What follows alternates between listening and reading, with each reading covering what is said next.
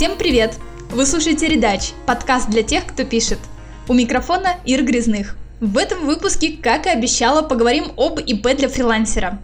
А точнее, о тех неприятностях, с которыми может столкнуться фрилансер на ИП, и как этих неприятностей избежать. Дисклеймер. Я не пропагандирую работать в черную. Как и с кем сотрудничать – это выбор каждого. Ну а теперь к теме. Первое и, пожалуй, самое важное, если у вас ИП, то вы платите налоги и страховые взносы. Налоги вы платите с дохода, а вот пенсионное отчисление платите в любом случае. Неважно, есть у вас заказы или нет. Сейчас пенсионные – это примерно 32 тысячи рублей в год. Это значит, что в месяц вам придется отчислять примерно 3 тысячи или платить разом 32 тысячи.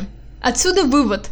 Если взносы нужно платить регулярно, значит и доход на ИП должен быть регулярным. Тут прекрасно подходит ситуация, если у вас есть два постоянных клиента, и они с вами работают уже какое-то время. Если такое есть, можно переходить на ИП хоть сейчас. Если вы новичок во фрилансе, то тут стоит посчитать, сколько денег вы получаете в год и в месяц заказов, и покроют ли эти заказы налоги, пенсионные взносы и так далее.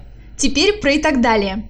ИП так просто не появляется из воздуха, его нужно открыть в налоговой. Правда, это можно сделать через банк и никуда ехать не нужно. Ссылку на статью о том, как открыть ИП из дома я оставила в посте. Если интересно, читайте. Кроме этого самого открытого ИП понадобится счет в банке. Ваш физический счет не прокатит, понадобится еще один. И к счету еще можно сделать карту. Естественно, за счет и карту придется платить по определенному тарифу заложенному в банке. Тариф в месяц это примерно 700-800 рублей, но бывает и выше. А теперь давайте посчитаем, сколько примерно у нас уже получается трат по ИП в месяц. У нас есть пенсионные взносы, это примерно 3000 рублей. Плюс оплата тарифа в банке за карту и счет это примерно еще 800 рублей. Получается уже почти 4000. Ах да, если вы еще плохо разбираетесь в бухгалтерии и не хотите сами сдавать отчетность, то вам понадобится помощь. Придется заводить электронную бухгалтерию. Это сервисы типа Эльбы или Мое Дело. Они, конечно, тоже платные, и за них тоже придется раз в месяц платить. Например, у Эльбы стартовый тариф это 500 рублей в месяц. Итого уже получается 4500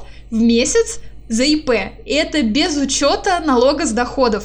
Но вообще-то на всем этом можно сэкономить. Я недавно нашла статью, в которой уже прожженная ИПшница рассказывает, как можно сэкономить свои деньги. Например, она говорит, что отказалась от карты для ИПшников и экономит примерно 200-300 рублей в месяц. Первый год, когда она только завела ИП, то научилась сама заполнять документы для налоговой и их отправлять. И экономит еще 500 рублей в месяц. Еще одна деталь из статьи, которая показалась мне интересной. Банки любят повышать тарифы за обслуживание ИПшных счетов, но предупреждают об этом или в последний момент, или за месяц до повышения, в общем, что-то такое.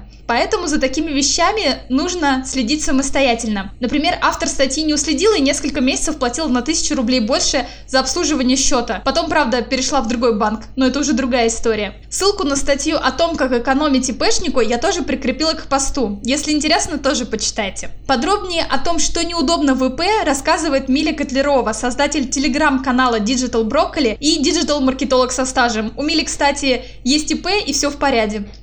Я открыла ИП в этом году, поэтому пока не сталкивалась ни с какими налоговыми проверками. Они будут только через три года после открытия ИП. Но что в нем неудобно, это то, что нельзя снимать наличные, так как в стране идет борьба с обналом, и если ты вдруг снимаешь прямо со своей ИПшной карты большую сумму денег или вообще любую сумму денег, это вызывает вопросы. В том числе, если ты переводишь крупные суммы со своей ИПшной карты на личный счет, это тоже может вызвать вопросы у финмониторинга. Поэтому, если нужно вывести больше 100 тысяч тысяч за раз. Это всегда какой-то риск, всегда нервничаешь и переживаешь, не придут ли к тебе с проверкой, не будут ли спрашивать, не заблокируют ли счет. Еще неудобно, что даже несмотря на наличие Эльбы, онлайн-бухгалтерии в банках, все равно приходится возиться с документами, со счетами, с отчетностью, платить страховые взносы. Круто, что есть Эльба, которая примерно половину всей этой головной боли снимает, но оставшаяся половина все равно отвлекает от работы.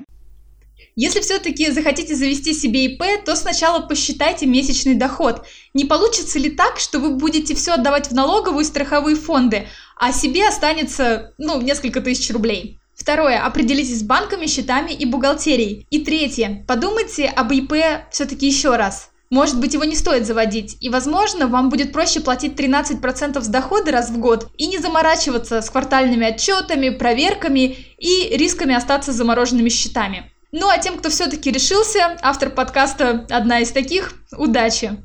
Это был 21 выпуск Редач подкаста. Мы говорили о трудностях, которые возникают у ИПшников-фрилансеров и как с ними бороться. Предыдущий выпуск был про плюсы ИП. Послушать все выпуски можно на iTunes, YouTube и ВКонтакте. Подписывайтесь на подкаст, ставьте лайки, пишите, что нравится, а что нет. Это поможет другим узнать о том, что Редач подкаст существует. До свидания!